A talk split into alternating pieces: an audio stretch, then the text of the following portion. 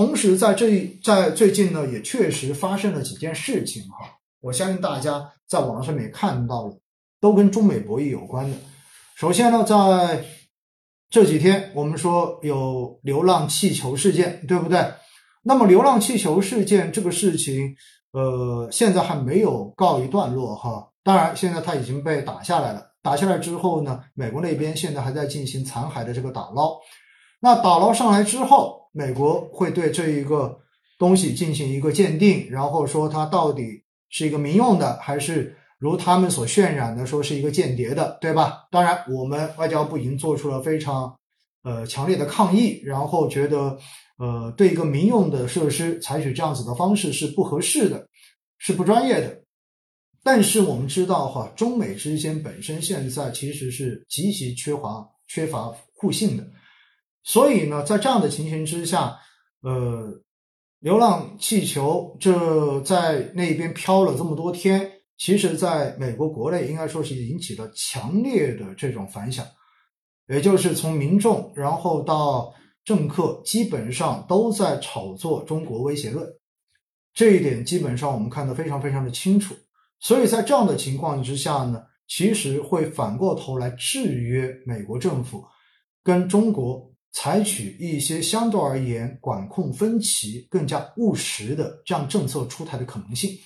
比如说白了，他被他会被更大的这种压力要求跟我们进行这种对抗，要求对我们更加的严厉，这是必然的一个结果。所以呢，我们看到哈，就是。本来美国那边有相关的这种官员安排由访华，对不对？然后过来要进行相关两国元首巴厘岛共识的这种落实的，但现在呢，基本上都推迟了，因为现在呃，相对而言，美国那边的共识就是我要限制你的发展，我要呃打压你的高科技，然后呢，我要孤立你，我要让你呃不那么顺利的去超越我，呃延缓你的发展速度，但是呢。仍然还是希望能够把这一个分歧管控在不至于到最后形成直接对抗。我指的这个对抗是指真正的是形成这一种呃热战的这种对抗的局面。但是呢，你如果要管控，那双方之间至少要对一些事情，对一些底线性的事情要做出真正的这种共识的达成，才有可能真正能够管控的好。但是呢，这个流浪气球事件哈，至少。让这个事情的难度有了上升，并且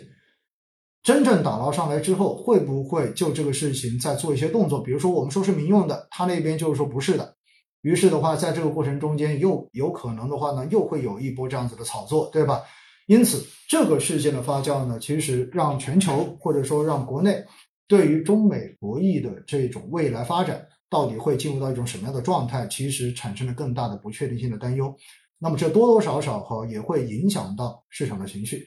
而另外一块呢，我们看到港股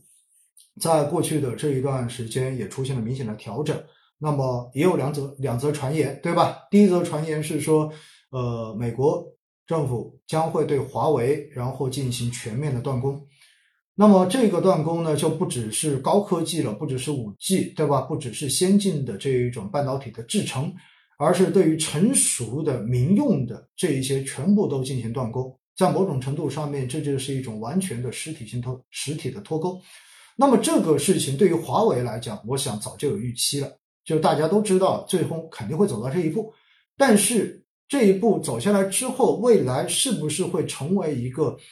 不仅仅针对华为，而是针对整个中国高科技企业、针对整个中国企业的一个常态化的操作？这其实呢也引发了市场的这种担忧，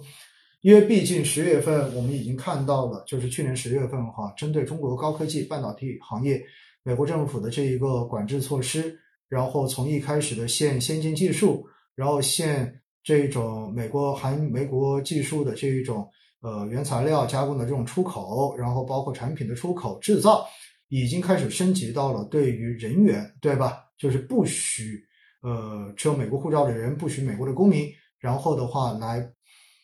帮助中国的高科技企业做任何的服务，已经进行了这一波升级。所以未来的这种实体性脱钩，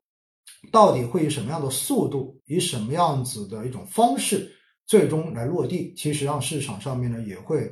有比较强的这一种担忧在。因此，在这种情况中，我们看到包括港股的高科技，包括国内的相关的板块。当然，这一种消息对于国内的科技公司来讲呢，可以两面解读。一一面的话呢，对于短期肯定是有负面影响，但是换过头来，它也意味着未来国产替代的空间将会变得更大一些。所以呢，反而我们看到在上周整个我们的这一个半导体，对吧？然后电子行业。啊，仍然还是在涨幅榜相对而言排在比较靠前面的，因为注册制落地之后，本身也是为了更好的去帮助这些高科技公司融资嘛，对吧？北交所也是出于这种考虑，科创板也是出于这种考虑，所以呢，这个消息可以两方面解读。那么还有一则消息呢，就是从年前开始有一则流有一则传言在网络上面说，美国政府未来将会禁止所有的美国资本，就任何的美国资本来参与中国高科技行业的投资。而且呢，还有相关的这一种文件，对吧？然后列举中国有多少多少的高科技的领域，哎，都有美国的这一种资本在进行参与。所以呢，未来有可能会要把这一条线也直接给断掉，就是禁止。那如果这一部分断掉之后呢，就意味着未来，当然这个事情现在还在博弈之中哈，因为对于资本来说，它要赚钱，对吧？你如果不让他，或者说禁止他来参与中国高科技行业的投资，在某种程度上面，你也把他的这种赚钱的机会给扼杀掉了。所以这一块呢，目前我相信仍然在美国国内还是存在着比较强的这种博弈在的。但是如果未来确实这个东西逐步的开始落地，或者说最终被证实的话，那么对于呃香港市场，对于中概股的这个负面的影响，应该说还是比较直接的。所以呢，呃，这几则消息哈，接连的这种发生，本身华为的这个事情，然后包括就是美国资本就禁止美国资本投资中国科技企业，这两个消息是早就已经在传了。然后流浪气球这个事情发生之后，然后使得这两个政策未来落地的这种可能性，或者说这个速度有可能会进一步的被催化了。因此呢，这几则消息回过头来，再配合着确实在过去这段时间，包括恒生科技，对吧？然后包括中概已经有了一波明显的涨幅之后，积累之后，那么短时间对于资金造成了这一种呃干扰，或者说情绪上的这种担忧，我个人觉得应该说是非常能够理解的，在逻辑上也是比较顺的啊。所以呢，这是跟大家去聊，就是为什么市场会出现这样的一些调整。其实是有这些扰动在，一方面等新的预期、等数据来给大家维持后面对于经济复苏的这种信心，对吧？对于市场继续向好的这种信心。